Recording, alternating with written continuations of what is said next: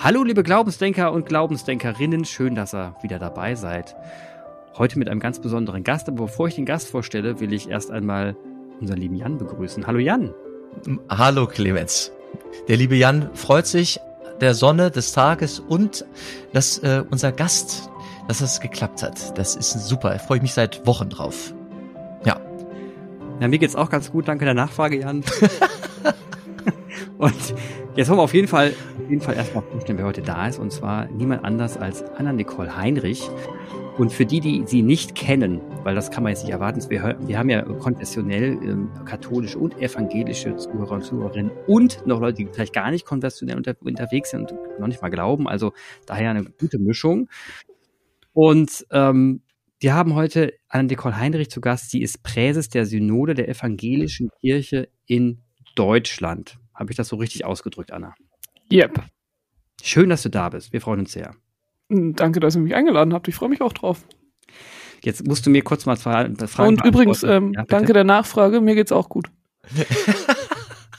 Sehr gut. ja, das läuft mit uns. Das wir sind ja schon in, das läuft schon uns fantastisch.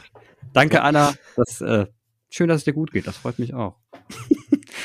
ähm, ich habe jetzt mal gleich, ich habe jetzt mal gleich zwei Fragen an dich. Und zwar die erste Frage ist, was genau ist die Synode der evangelischen Kirche in Deutschland? Also ganz kurz und einfach erklärt, die evangelische Kirche ist anders als die katholische, man könnte fast sagen, so ein bisschen analog zu unserem politischen System aufgebaut. Das heißt, es gibt Gemeindekirchenräte, die wählen dann so auf die Landkreisebene, die wählen dann in Synoden auf die Landesebene, also auf so Bundesländerebene, ist nicht immer ganz überschneidend, und eben dann am Ende auch auf die Bundesebene. Und da gibt's drei verschiedene Gremien. Das ist einmal mhm. die Synode, das ist sozusagen das Parlament, deren Vorsitzende bin ich. Also kurz gesagt, bin ich die Bundestagspräsidentin der Evangelischen Kirche in Deutschland. Und daneben gibt's noch die Kirchenkonferenz, das ist so wie der Bundesrat, da kommen die ganzen Bischöfinnen und die leitenden Juristinnen zusammen. Mhm. Und dann gibt's noch die Regierung, das ist der Rat der EKD. Ähm, da wählt das Parlament eine gewisse Gruppe an Menschen, die dann sich unterjährig auch öfter treffen und ähm, die EKD leiten. Okay, du bist War das quasi, verständlich? Das war verständlich. Das war verständlich. Also du bist quasi die Bärbel Baas von der EKD. Genau, am Anfang, als ich gewählt worden bin, war ich der Wolfgang Schäuble und dann irgendwann wurde ich die Bärbel Bars. okay, aber eigentlich bist du allein Nicole Heinrich, das reicht ja auch. Und ähm, wichtig ist, äh, jetzt zu verstehen, also du bist, wenn du Vorsitzende der Synode bist, also des Bundestages, der gesetzgebenden Instanz, was für, was für ein Machtinstrument bringt das mit sich, auf deine Rolle gesehen? Also die Synode erstmal, also ich würde sagen, das Mächtige ist die Synode nicht die mhm. Präses alleine. Ich finde, der Name Präses beschreibt es ganz gut. Das heißt ja prima inter pares, also Erste und dergleichen. Also eigentlich irgendwie mhm. halt nur ein guter Teamlead. Also im besten Fall ein guter Teamlead.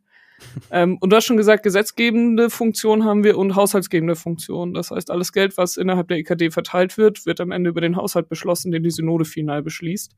Mhm. Und ähm, Geld regiert nicht die Welt, aber macht in so einer großen Institution, also darüber wird dann am Ende irgendwie auch Schwerpunktsetzung und ähm, so entschieden. Und wenn man aber nochmal auf die Funktion der Präses geht, ist eigentlich ähm, sozusagen das Doppelspannende, was es deshalb auch so ein bisschen anders macht zum System ähm, der Bundesrepublik, dass ähm, ich als Präses der Synode auch Mitglied im Rat der EKD bin, also in der Regierung. Und dort vor allem eben auch die Belange und Beschlüsse der Synode irgendwie einbringe und schaue, dass wir in unserem operativen Handeln das sozusagen auch ausführen. Also wenn die Synode nicht tagt und die Synode tagt nur einmal im Jahr für fünf, sechs Tage, mhm. ähm, dann vertritt die Präses der Synode die Synode nach innen und nach außen. Und das ist natürlich dann irgendwie Gremiensitzungen, aber eben auch viel irgendwie Stimmen einfangen in der Kirche, aber eben auch nach draußen gehen davon erzählen, was wir machen, Impulse einfangen, wo wir neue Netzwerke erschließen können, wo es Themen gibt, die wir vielleicht nicht selber auf dem Schirm haben. Also einfach da sein mhm. am Ende.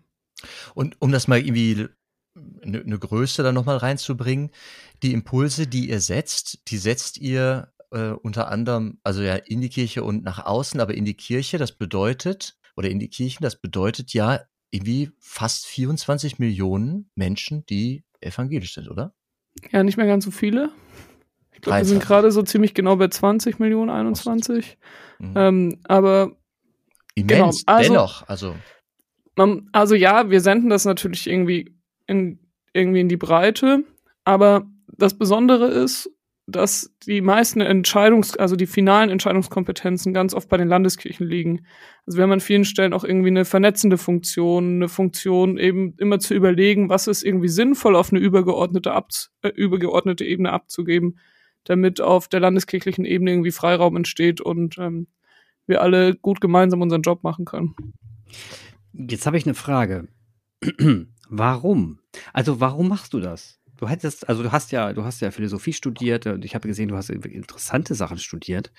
Ähm, irgendwas mit. Ich studiere auch immer noch. Du studierst sogar immer noch, sehr abgefahren. Und ähm, die Frage ist jetzt, warum begibt man sich in solch ein Umfeld, das, was ich jetzt mal sagen muss, bestimmt hochpolitisch ist?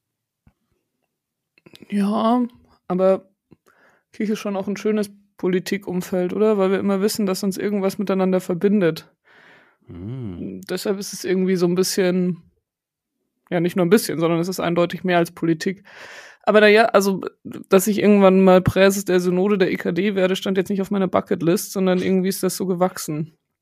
Ich bin irgendwie in die evangelische Jugend reingewachsen, habe da auch so Jugendverbandsarbeit gemacht, war dann als Jugenddelegierte in der EKD-Synode ich hätte nicht so viel Limo mit Blub trinken sollen. Vielleicht hätte, man doch, hätte ich mir doch lieber stilles Wasser nehmen sollen. Entschuldigen Sie bitte. Kein Problem. Ähm, und dann haben halt irgendwann Leute gesagt, so kurz vor der letzten Konstituierung der Synode mit so, jo, Anna, wir fänden das eine gute Idee. Und mhm. ad hoc konnte ich dann weder Ja noch Nein sagen, aber irgendwie habe ich dann so ein bisschen überprüft, ob das so rein formal gerade passen würde. Ich meine, es ist ein Ehrenamt, also wie mhm. finanzierst du die nächsten sechs Jahre? Wie geht's mit deinem Studium weiter? Was sagt eigentlich die Family, dein Mann, deine WG dazu? Und als da aber nirgends so ein klares Nein kam oder so ein Ausschlusskriterium, habe ich mir gedacht, okay, wenn hier wirklich eine Gruppe an Menschen ist, die sagt, das wäre dienlich für unsere Kirche, in diesem Moment den Schritt zu gehen und dich als Präses zu wählen, nachdem wir sonst immer eigentlich eher andere Personengruppen im Blick hatten, ähm, mhm. habe ich mir gedacht, na okay, wer bin ich jetzt eigentlich Nein zu sagen? Dann habe ich kurz vorher doch ein bisschen Schiss bekommen, wollte es dann doch nicht machen. Habe gesagt, das ist alles viel zu große Fußstapfen und das machen immer nur PolitikerInnen und die haben, die können das alles viel besser. Und dann kam jemand zu mir und hat gesagt, so Anna, jetzt muss ich dich bei deiner Ehre packen, weil wir die letzten Jahre immer für mehr Jugendbeteiligung in unserer Kirche gekämpft haben. Mhm. gesagt haben, junge Menschen machen so und so viel Prozent unserer Kirche aus und können in gleicher Weise Verantwortung übernehmen. Nur weil jemand 50 ist, kann er nicht besser Verantwortung übernehmen als jemand, der 18 oder 20 oder 25 ist. Und als die Verantwortung mir dann so hingehalten worden ist, habe ich gesagt, so, ey, können doch lieber die Erwachseneren machen. und dann haben sie gesagt, so, so geht das Game auch nicht. Habe ich gesagt, okay, ihr habt schon recht. Dann let's try. Und dann kann man auch nicht mehr machen, außer sich für die Nominierung zur Verfügung zu stellen. Dann gibt es auch mal ein Gremium, die sagen, okay, ist geeignet und dann gibt's die Wahl und dann, ja, war es auf einmal ein bisschen anders. Anna, ich bin hier gerade, also ich sage dir, du hast einen Fan in mir und allein in deinem Wording mit Try und im Game sein, echt, es gibt keine Entsprechung in der katholischen Kirche, in die ich irgendwie so hm, mich eingebettet fühle und ich finde es super. Es ist so wenig höfisch, weißt du? Würde ich jetzt überlegen, ich würde mit einem Pendant aus der katholischen Kirche sprechen, dann wäre das ein Mann und der wäre älter, alt wäre der und hätte mit so einem Wording wenig ähm, zu schaffen. Ja. Aber das Gute ist auch, hm? Trotzdem verstehen wir uns miteinander, ne? Also auch wenn ich mit einem älteren katholischen Bischof ins Gespräch gehe, muss ich mein Wording nicht verstellen, dass wir miteinander connecten. Ja. ähm, sondern das funktioniert eigentlich ganz gut. ähm, aber ja, ich glaube, das ist schon, also auch wenn man so in andere große Institutionen guckt, das hat man da auf einmal in der evangelischen Kirche auf der Ebene was Besonderes gewagt. Und ich glaube wirklich, dass es auch so ein bisschen gewachsen ist. Also dadurch, dass wir eben in der, also in der letzten Legislatur gab es nur Jugenddelegierte. Also wir waren einfach nur zusätzlich berufen, durften mitreden, aber nicht mitstimmen. Und wir haben dafür gekämpft, dass das gleichberechtigte Plätze werden, beziehungsweise eigentlich haben schon Generationen junger Menschen vor uns dafür gekämpft, aber wir hatten dann final in zweieinhalb Jahren den Win machen dürfen und haben jetzt feste Plätze. Also die Landeskirchen, die in die EKD entsenden, müssen ein gewisses Quorum an Menschen unter 27 zum Entsendungszeitpunkt haben. Und auch auf den Berufungsplätzen gibt es nochmal eine extra eine extra Gruppe mit jungen Menschen. Ähm, und das macht was mit einem mhm. Parlament, wenn dort auf einmal knapp 20 Prozent Menschen unter 30 zusammenkommen. Ähm, ja, super. Die andere Themen mitbringen, an vielen Stellen auch eine andere Sprache, ein anderes Verständnis und das muss ja gar nicht besser oder schlechter sein, aber es, also es diversifiziert irgendwie, glaube ich, vor allem Sprache und Darstellung. Also nicht nur das, also was du gerade eben gesagt hast, Jan, ne, dass dein Pendant gegenüber ein bisschen, ein bisschen älter wäre, das katholische Pendant.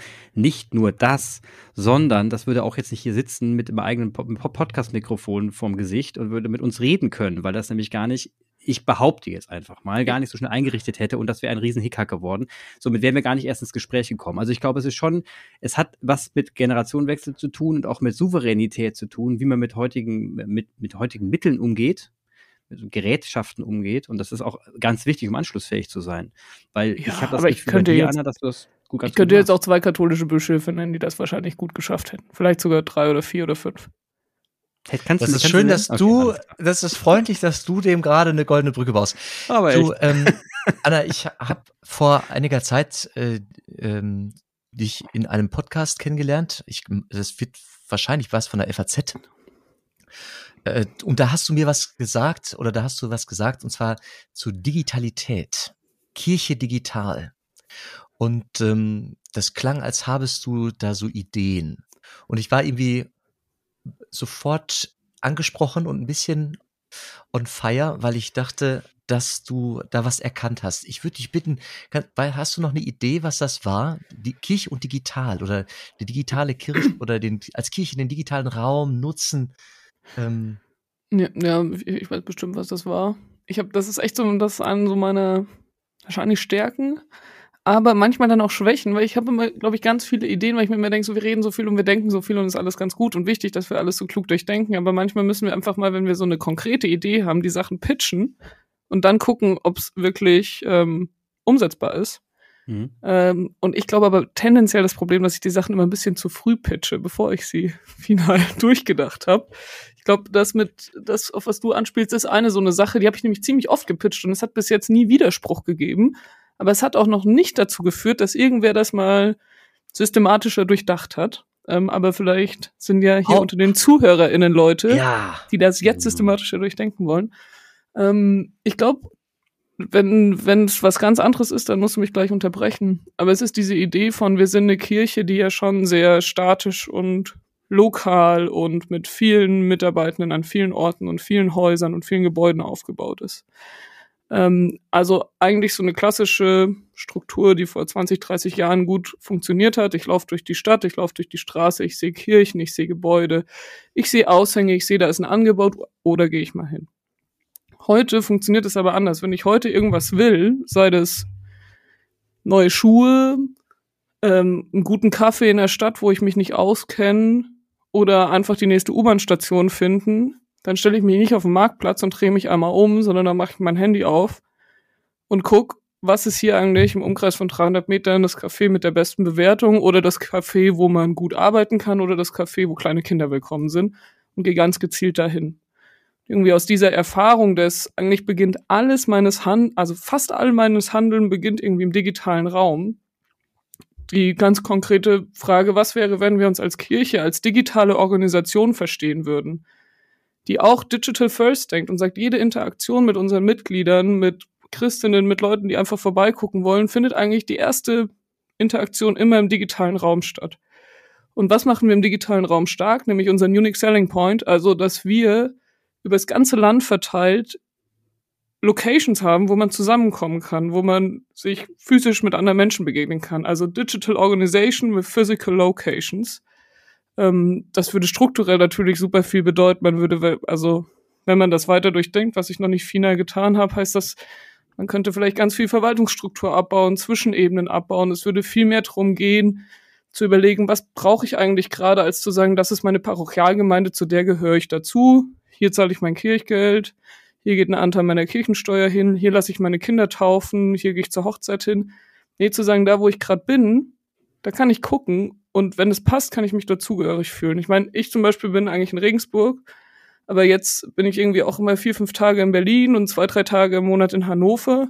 Irgendwie fühle ich mich überall ein bisschen zu Hause, aber so halt die Gemeinde ist eigentlich hier so. Also wenn du jetzt auf einmal woanders mehr rumhängst, ja schon so, also natürlich sagt niemand was, aber es ist so eine Form von, eigentlich kannst du nur an einem Ort so richtig fest zugehörig sein. Und ich glaube, in so einem System könnte man auch so Sachen wie Finanzierung und Zugehörigkeit irgendwie viel diverser denken. War es das? Ja, das war's. Und das, es knüpft total an, an was, was gerade passiert, weil in, in meiner Diözese hier in Münster, da wird, gerade wieder, die Räume werden neu sortiert und ich, ich hadere mit dem Territorialprinzip der Kirche. Also am Ende hat das was mit mir sehr existenziell zu tun, weil das System erwartet oder benötigt mich und meine Lebensarbeitskraft eigentlich als leitender Pfarrer eines territorialen Raumes. Und ich merke, je, je länger ich hier, ich bin jetzt seit vier Jahren Kaplan und seit sechs Jahren irgendwie im System ähm, als fertiger Theologe, boah, es ist nicht, es ist nicht zukunftsweisend. Und ich bin nur mit ähm, ganz viel Trauer umgeben, weil dieses Territorialprinzip unfassbar an Grenzen stößt und Dinge nicht mehr weitergehen, sondern eher zurückgebaut werden. Und mir, und als ich dich hörte mit dieser Idee, da habe ich gedacht, ja und ja. Also ja, das, äh, das Handy, das Digitale, der Digitalraum als Orientierung, den nutze ich selber, der ist omnipräsent in mein, an meinem Tag.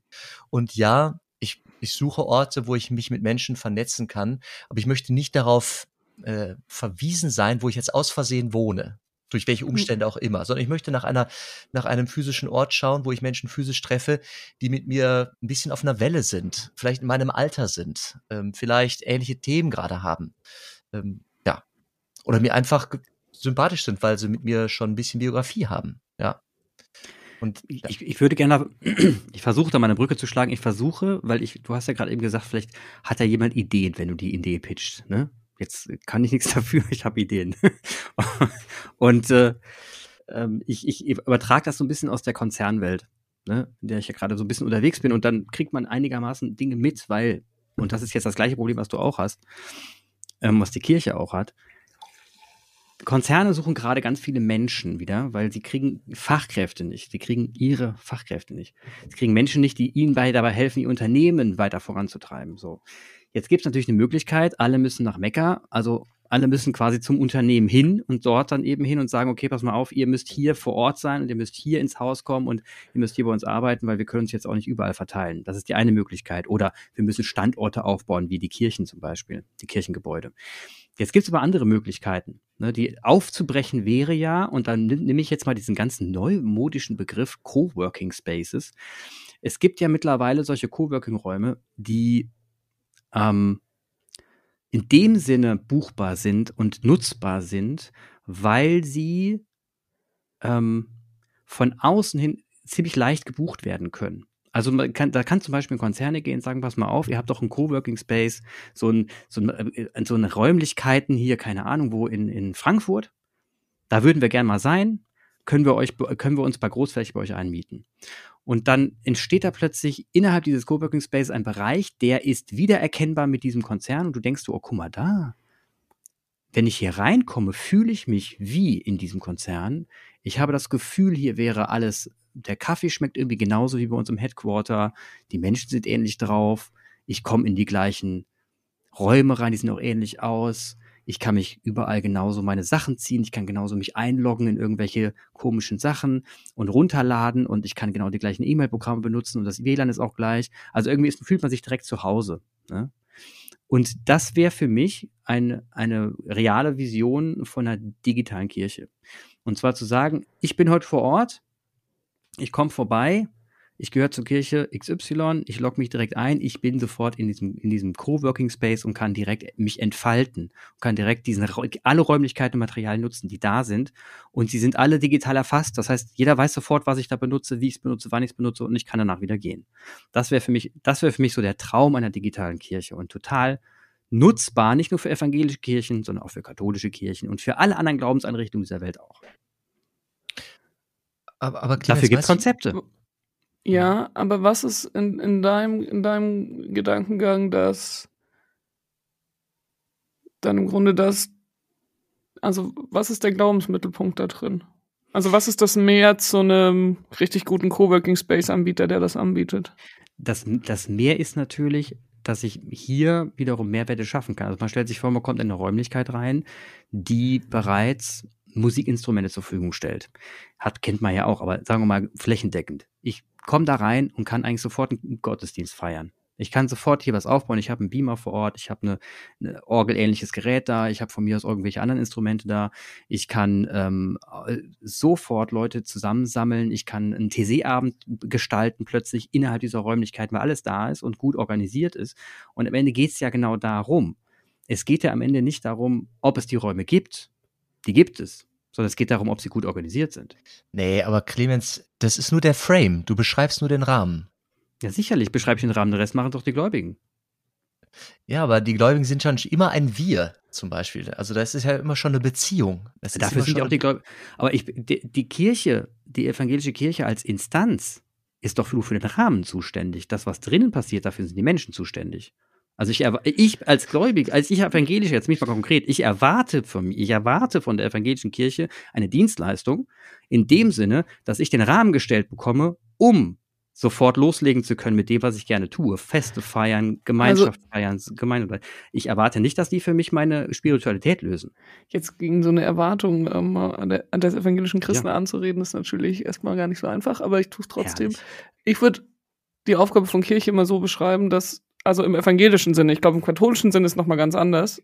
Ähm, also Aufgabe von Kirche ist für mich, Christinnen und Christen miteinander in Gemeinschaft zu bringen mhm. und eine Mensch-Gott-Beziehung zu ermöglichen. Ja. Und ich glaube, das ist mehr als nur einen Raum zur Verfügung stellen. Ich glaube, das ist schon auch irgendwie eine Angebotsstruktur zu haben, die das ein Stück weit provoziert, oder? Wir können heilige Momente nicht erzwingen, aber ich würde immer sagen, wir können sie so ein bisschen provozieren oder Atmosphären schaffen, wo sie mit höherer Wahrscheinlichkeit eintreten können. Atmosphären schaffen, genau. Genau. Ja, und, ja. ja. Ja, also Clemens, an dem Punkt, dass, da waren wir schon ein paar Mal, du hast mhm. gerade die Kirche von den mhm. Menschen entkoppelt. Also das. Nein! Ja, Nein. Die, die, die Menschen sind, die, sind auch die Kirche. Ne? Ja, das stimmt. Und am Ende ist auch die, die, die Gemeinschaft, dass wenn man sich zusammenbringt, das ist die Kirche, das habe ich schon verstanden. Ne? Die, die, aber aber wir reden ja gerade über die Institution, oder? Wir reden über das, was wir strukturieren, damit die Menschen als Kirche zusammenkommen können. Also ja, man kann es nicht so richtig auseinanderdenken, wenn man das so ganz verkopft sieht, aber so im Doing kann man es schon auseinanderdenken, oder? Zu sagen, so wir beschließen Haushalte und wir erlassen Gesetze und ähm, wir kaufen und verkaufen und bauen Gebäude, das ist erstmal Institution. Das okay. ist irgendwie so Kirche als Institution und Unternehmen. Du hast gerade nämlich gerade gesagt, ähm, ihr habt eine, eine Rahmenbedingung geschaffen, dass die ähm, Landeskirchen junge Menschen irgendwo hinbringen sollen. Ne? Das ist was ganz Klares, was man am Rahmen irgendwo steckt. Da hat man einen Rahmen gesetzt, da hat man einfach mhm. eine Regel geändert. Was aber passiert ist, dass du die Gemeinschaft veränderst, weil plötzlich tauchen da plötzlich Menschen auf, die vorher gar nicht vorgesehen waren. Plötzlich kümmern sich Landeskirchen um junge Menschen, weil sie sagen, verdammt, wir müssen dieser Rahmenbedingungen Herr werden, wir müssen doch, wir müssen doch hier liefern. Also werden plötzlich viel mehr junge Menschen reingebracht, auch gesucht, händeringend gesucht, aktiver gesucht, plötzlich ändert sich die Art der Kommunikation. Also, und plötzlich ändert sich das Zusammenleben. Und das nur durch eine Rahmenbedingung, davon rede ich. Mhm. Ne? Und das wäre das Gleiche wie mit den Räumlichkeiten. Ich, wir haben zum Beispiel hier Räumlichkeiten, mal als Beispiel, die sind fantastisch kosten ein irre Geld, haben einen hohen Investitionsstau und werden wahrscheinlich bald verkauft. Dann ist die Räumlichkeit nämlich weg. Wenn die Räumlichkeit weg ist, ist die Gemeinschaft dort vor Ort auch weg. Es werden keine Yogakurse mehr angeboten dort, es werden keine Konzerte mehr stattfinden, es werden eben keine kirchlichen Sachen mehr dort stattfinden, weil der Raum nicht mehr da ist. Punkt. Und es das gibt heißt, sonst keinen anderen Raum in der Region, in der das trotzdem stattfinden kann? Es gibt mit Sicherheit andere Räume, aber dieser Raum ist zufällig gerade neben dem Kindergarten und hätte auch noch so eine Kindergartenfunktion, so eine involvierende Funktion gehabt. Jetzt fällt das weg. Jetzt müsste man quasi Auto fahren, irgendwo anders hin und dort dann wieder irgendwas machen. Hat was Hakeliges, nichts Gemeinschaftliches, stört irgendwie die Gemeinschaft, ist irgendwie total unspirituell und macht uns komplett, also frustriert eigentlich mehr, als dass es glücklich macht. Also genau das Gegenteil von dem, was Glauben stiften sollte. Deswegen bin ich fest davon überzeugt, Fluffigkeit, ne, das schöne Leben gemeinsam feiern und nicht, dass einem sowas auch im Wege steht, dass man Räumlichkeiten bekommt, das würde unfassbar die Gemeinschaft stärken, bin ich fest von überzeugt. Fluffigkeit? Deswegen, ja, immer. Spiritualität hat aber was von Fuffigkeit manchmal. Finde ich jetzt. okay, darüber muss ich nachdenken. Fluffigkeit. Hm. Ich glaube, ich habe das Wort noch nie benutzt. Ehrlich? Ach so. Obwohl, mein Pullover, den ich gerade anhabe, der ist fluffig. Hm. Mm. Wolken, Wolken sind fluffig. Ich finde Schokoküsse fluffig. Ich glaube, es ist. okay, ich bin kein, kein Schokokuss-Fan. Aber ich glaube, es ist, also. Ich glaube, man muss das regional unterscheiden, oder? Das hört sich jetzt bei dir eher nach ländlichem Raum an. Strukturschwachere Gegend, das stimmt. Ja. Während ich denke, wenn ich in großen Ballungsgebieten bin, ist, ob ich, also wenn ich sozusagen eine Bindung habe zu dieser Gemeinschaft, mir das erstmal egal, ob ich dafür 100 Meter oder 300 Meter oder eine U-Bahn-Station weiterfahren würde, ähm, um das gleiche Angebot mit den gleichen Leuten zu haben. Ich glaube, ich glaube, wir haben, ah, also ich würde sagen, wir haben eigentlich viel zu viele Gebäude, ne? Wir haben viel zu viele Gebäude und wissen gar nicht, womit wir sie füllen können. Ähm, oh. Und und gerade, also wenn man zum Beispiel das, was du jetzt konkret vorgeschlagen hast, wirklich umsetzen wollen würde, das wäre ja wie so ein Flächen, also so ein Konzept für die gesamte Fläche. Ich finde, das ist ein spannender Gedanke, den habe ich so auch noch nicht gehört, ne? Zu sagen, so lass uns irgendwie das gleiche Angebot mal in der Region ausprobieren und dann skalieren auf die gesamte Bundesrepublik und das ist dann die neue Form von Kirche, so wie man halt in den 70er Jahren überall Gemeindehäuser gebaut hat und wie man irgendwann überall mal Orgeln reingebaut hat, weil das irgendwie die Sache war, die man skaliert hat.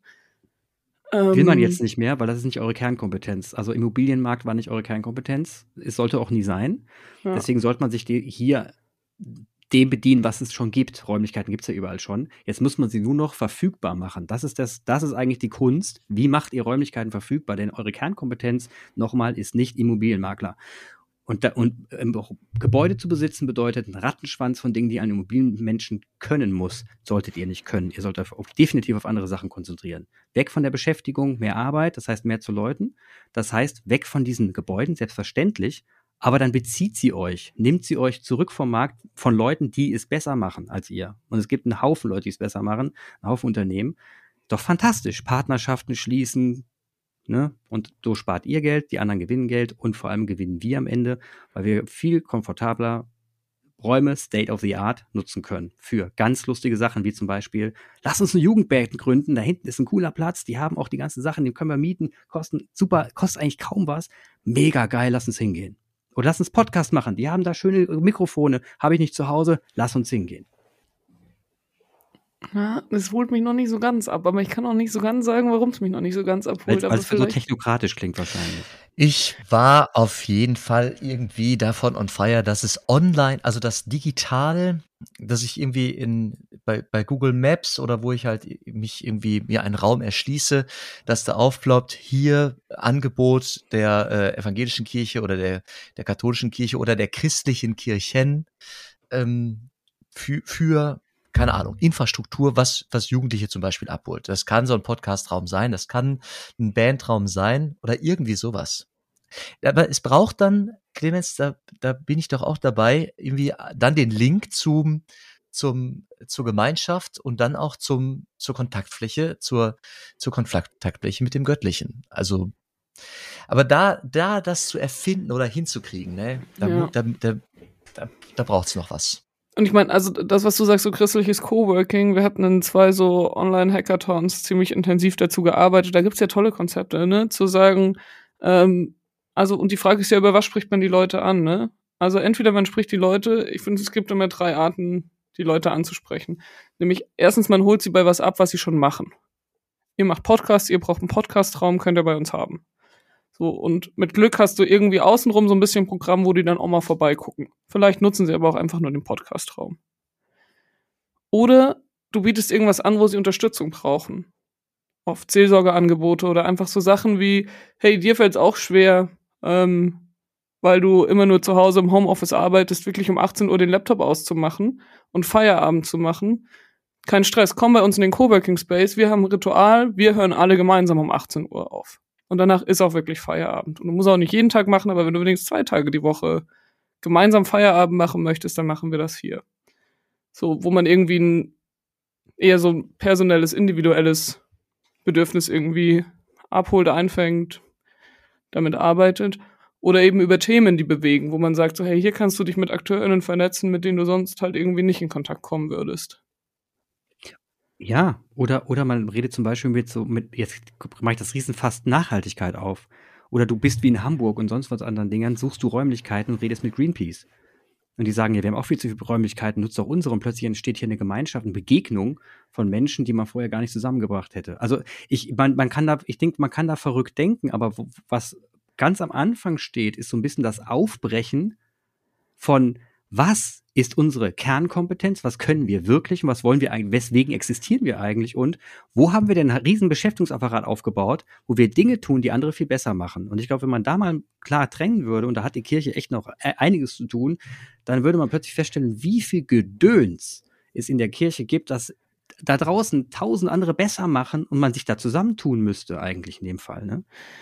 Und also was für mich für eine Frage immer noch mitschwingt, ist, mit was hat sozusagen, also was ist Kernaufgabe, ne? Wenn man jetzt sagt, was ist eigentlich Gemeinde für dich? Wenn mich das jemand fragt, äh, möchtest mich jemand fragen, Anna, was ist eigentlich Gemeinde für Anna, dich? Anna, was ist eigentlich Gemeinde was? für dich? Erzähl doch mal. Dann kann ich so ein bisschen biografisch gucken, ne? Erstmal würde ich sagen, ich bin eigentlich nur zur Kirche gekommen, weil wir eine sehr stabile parochiale, also Dorfgemeinde hatten.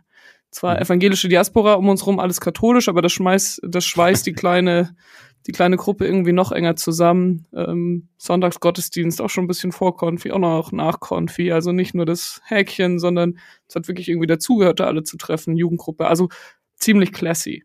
Mhm. So, wenn ich dann so ein bisschen biografisch weitergehe, ist es auf einmal evangelische Jugend. Da geht es viel um gemeinsam erleben, gemeinsam Erfahrungen machen.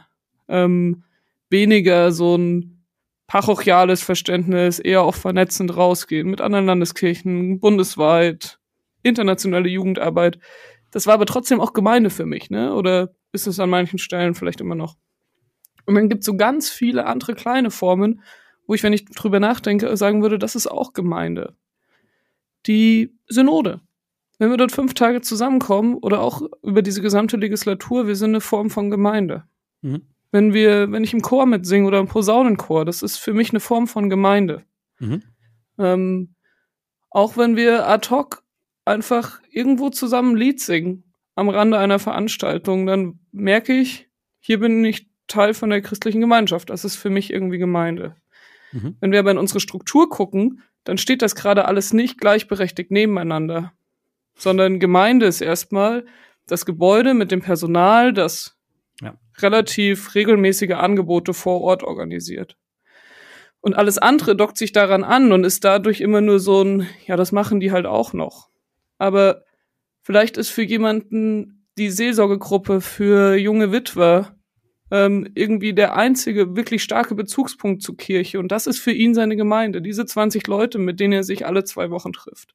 Mhm. Ähm, warum kann sowas nicht am Ende eigentlich auch einen Gemeindestatus haben? Und ich glaube, in so einer digitalen Organisation mit physischen Locations oder einfach mit Orten, die Menschen zusammenbringen, die müssen nicht nur physisch sein, die können sicher ja. auch digital sein ja. ähm, glaube ich, kann sowas eben viel flexibler gedacht werden. Und wir können so manche Hierarchien in unseren Angeboten, glaube ich, abbauen. Ja. Die Sache ist, das zieht auch einen riesigen Rattenschwanz hinterher. Ne? Und dann sind die Gebäude nur die eine Frage und die Sache ist, was, oh, oh, wenn man das ganze Parochialsystem so langsam aufweicht, wo geht dann eigentlich die Kirchensteuer hin und wer bekommt für was Geld und ähm, ja. wie verteilen wir das? Also Ey, aber Deswegen brauchen wir Menschen, die das konkret durchdenken. Das ist echt das Gruselige, dass, dass äh, bei uns wird das gerade am meisten durchdacht. Also das ist das, was gerade oben aufliegt.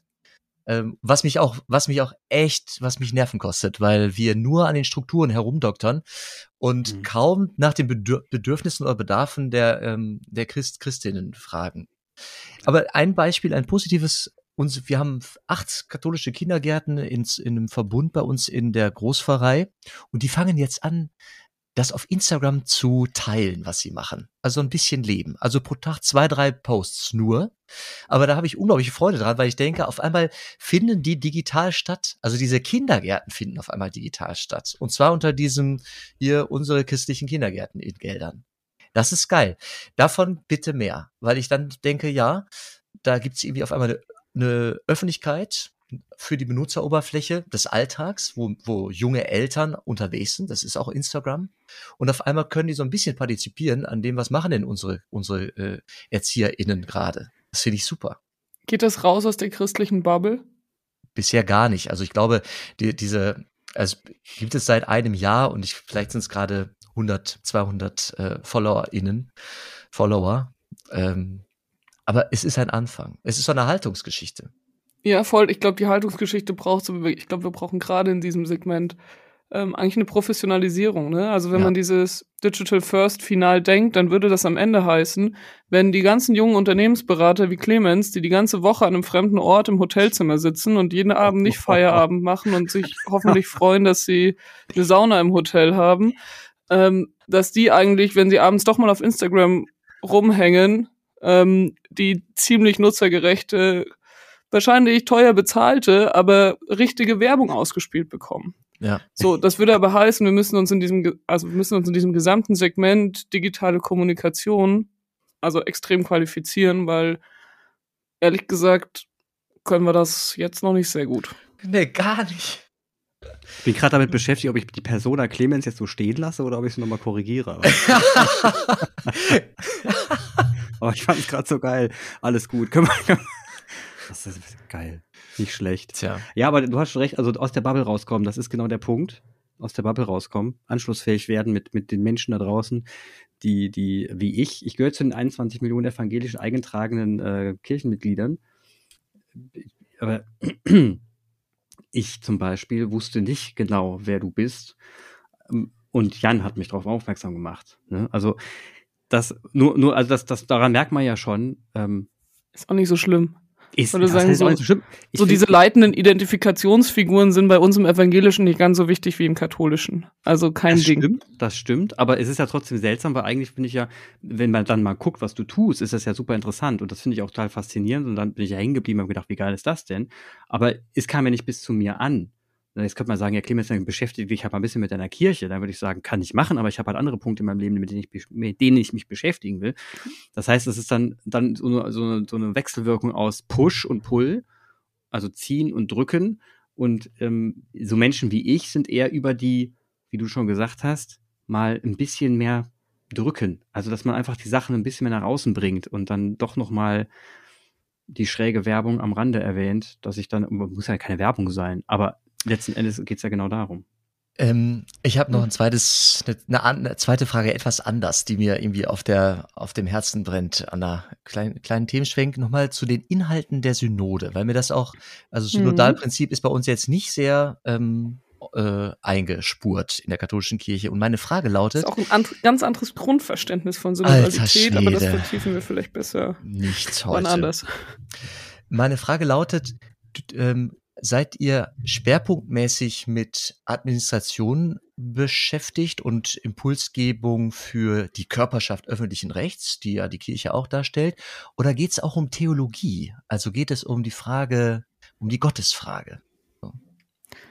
Also laut Grund, ich kann jetzt formal antworten, ne? laut mhm. Grundordnung hat die Synode Haushalts- und Gesetzgebendes Recht aber auch eine theologische Grundkompetenz. Ähm, wir haben allerdings aber wie in der katholischen Kirche ja nicht ein Lehramt. Also es gibt nicht so die eine theologische Aussage, die formal mal die gültige ist, von der aus man dann auch abweichen kann, aber so das, das gibt's bei uns an sich nicht. Deswegen würde ich sagen, bildet sich das vor allem bei uns im Diskurs eben ab.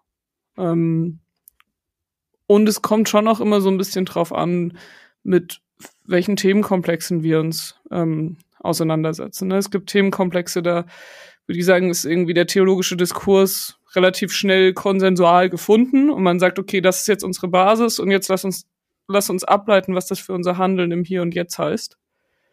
Ähm, und es gibt andere Themen, wo dieser Diskurs auch ganz lange auf dieser theologischen Ebene ausgetragen wird, wenn es an so Fragen wie ähm, assistierter Suizid und so geht, wo man noch mal stärker wirklich in diesen Diskurs geht, weil man sagt, hier hier müssen wir drum ringen, was unsere christlichen Grundprinzipien sind, die uns irgendwie zu einer Positionierung oder auch Nicht-Positionierung ähm, irgendwie bringen.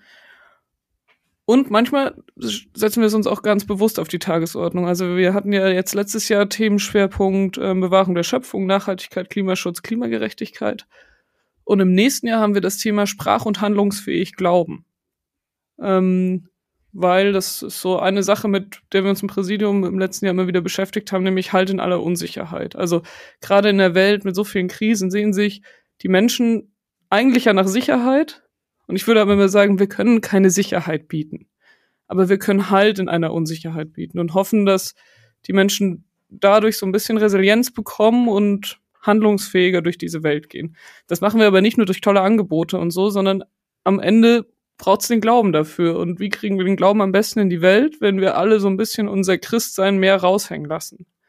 Wenn Clemens seinen Freundinnen immer wieder erzählt, warum er das mega cool findet, immer wieder mit Kirchenleuten und mit dem katholischen ähm, Kaplan irgendwie über ähm, ganz unterschiedliche Sachen ins Gespräch zu kommen. Wenn ähm, ich erzähle, warum in der Sommerfreizeit Gottesdienste eine ganz andere Bedeutung für mich auf einmal gehabt haben als der Sonntagsgottesdienst, wenn Menschen sagen, was ihnen wirklich geholfen hat, über den Tod eines lieben Menschen hinwegzukommen. So.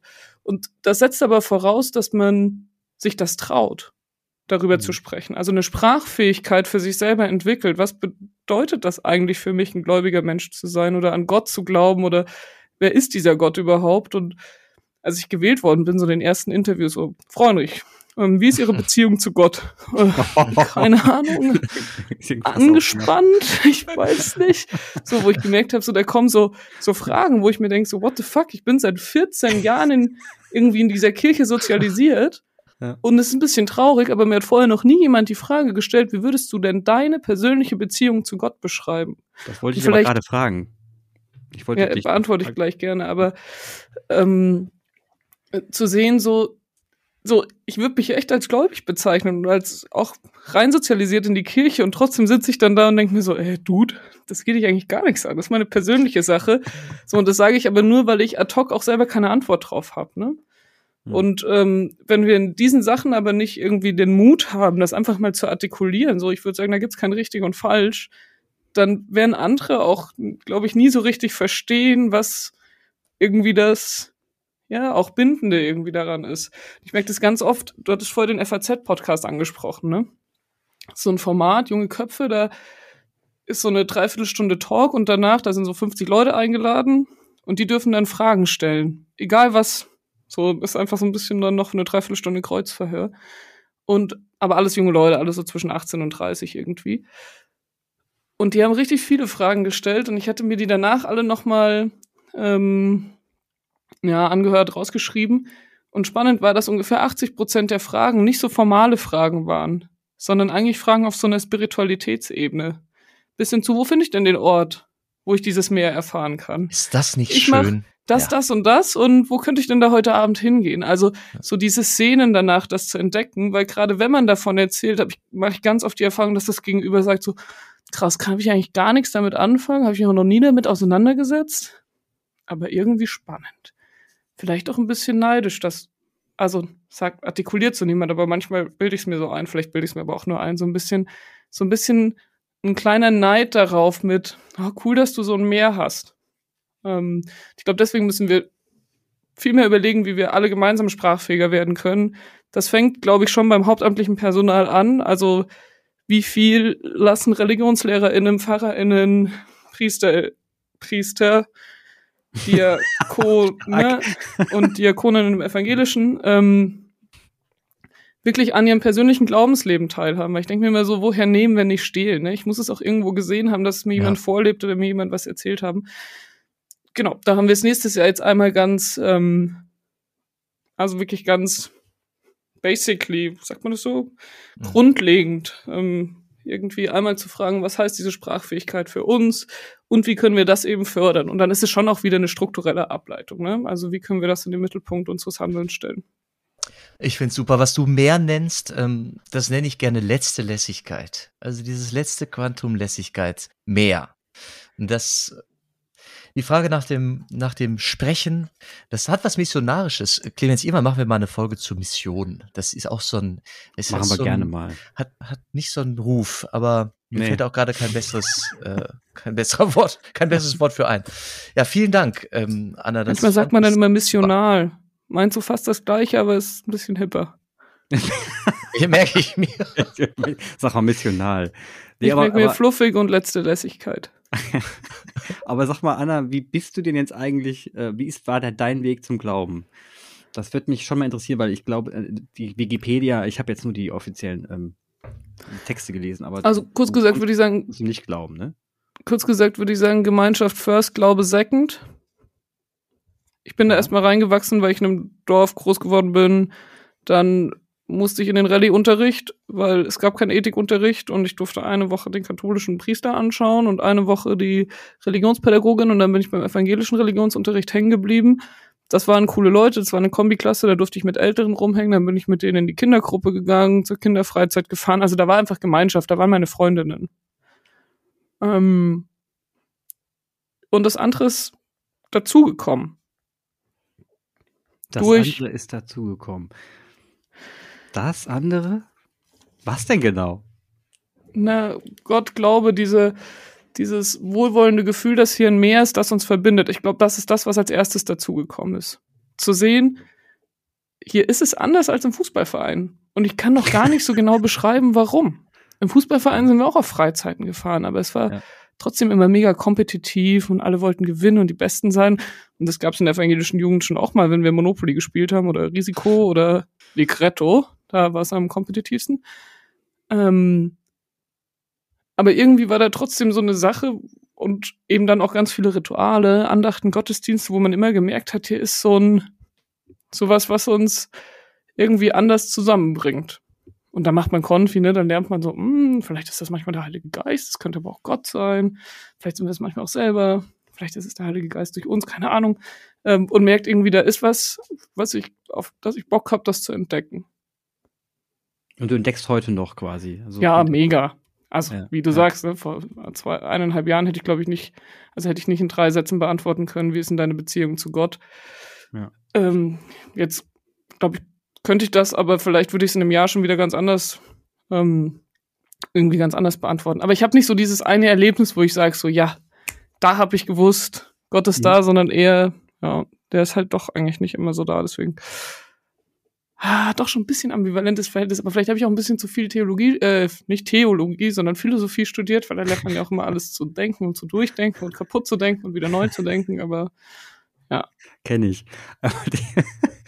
Äh, also äh, ich finde ich klasse. Also das hört sich sehr nach einer Reise an. Das ist total schön. Ähm, kann, da kann ich mich anschließen. Also das, das kann ich nachempfinden. Ähm, ich bin doch so ein bisschen hinter dem Konzept Gott. Da, da hänge ich noch. Einfach weil, weil, weil ich dieses ähm, Konzept Gott immer sehr, sehr gut finde, wie es Jan beschreibt, und trotzdem irgendwie nicht das Gefühl habe, dass ich eindringen kann. Also er sagt immer so schön wie, er, er schwimmt im Brunnen, ich tanze am Brunnenrand. Ne? So, so ungefähr äh, drücken wir es immer aus. Ich, ich kriege das nicht ganz gelöst. Clemens, du drückst das so aus, das ist auch völlig, ich nehme dir das Bild nicht. Ich finde den Brunnenrand gut, dass ich drin schwimme, das äh, behaupte ich selbst gar nicht. Echt, habe ich das gesagt? Ja. Ach so. Ein bisschen Origenes, ne? Der Brunnengrund, aber ja. Also, mhm. wie gesagt, es ist, es ist unglaublich faszinierend und deswegen, also ich kann, ich kann es verstehen und, und, und ähm, auch kann ich nachvollziehen, dass Menschen wie Jan und du auch zweifeln, ne? Und dass man einfach auch mal sagt, wo ist er eigentlich? Das kann ich auch verstehen. Und äh, letzten Endes finde ich das ganze Konstrukt so extrem ähm, inspirierend, inspirierend, ja, dass man einfach irgendwie auch als ähm, Agnostiker hängen bleiben muss. Also für mich ist immer, also für mich ist die herausforderndste Sache an, an Gott, dass er nicht verfügbar ist. So, dass ich, also manche Leute haben Erfahrungen gemacht, wo sie sagen, da war er sichtbar, da, da war er da, aber am Ende können wir nicht über ihn verfügen. Und das ist was, womit ich, glaube ich, am meisten struggle, wofür ich, glaube ich, aber ein ganz gutes Bild gefunden habe. Nämlich so ein bisschen wie mit den Menschen, die bei WhatsApp nur die grauen Haken und nicht die ah. blauen Haken anhaben. So würde ich sozusagen meinen Glauben an Gott bezeichnen. Ich weiß, ich weiß, die Sachen kommen an. Und ich ja. bin mir eigentlich auch sicher, der ist da.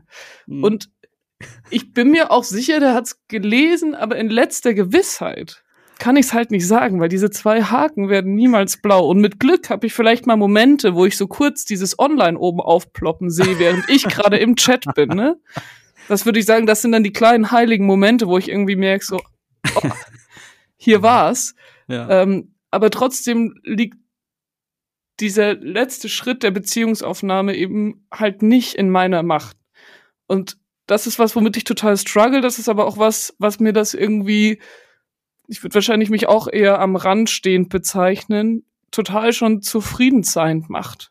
So, vielleicht springe ich nie in den Brunnen rein. Dann ist aber, glaube ich, auch fein, weil ich habe sozusagen mit diesem mit dieser tiefen Gewissheit, dass er da ist und dass die, der zweite graue Haken auch immer da ist. Nur weil er nicht blau wird, das nicht heißt, dass er es nicht gesehen hat. Ähm, für mich irgendwie, also es hat irgendwie für mich was doch sehr, ich, ohne dass ich es fassen kann, trotzdem, dass ich es begreifen kann. Boah, das ist richtig gut beschrieben. Ich, also ich muss gerade klatschen und meinen Hut ziehen und alles. Das war traumhaft. Diese Analogie war geil. Die war richtig gut. Boah, hat die mich abgeholt. Super. Nee, wirklich. Also die fand ich richtig gut. Das ist anschlussfähig. Anschlussfähig und abschlussfähig vielleicht für heute. Anna, ich ähm, bin ganz froh, dass du, dass du Zeit gefunden hast ähm, und Lust hattest, dich einzulassen auf unser Gespräch und ähm, gehe bereichert hier raus. Und ich freue mich unfassbar. Ich habe gerade, ich freue mich, dass du an Bord bist auch, dass ich, dass du mitmachst äh, in diesem, in diesen Kirchen, in dieser Kirche, in diesem Weinberg. Das ist super. Das macht mir Hoffnung, wirklich. Ja, und cool, dass ihr auch mitmacht. Ja.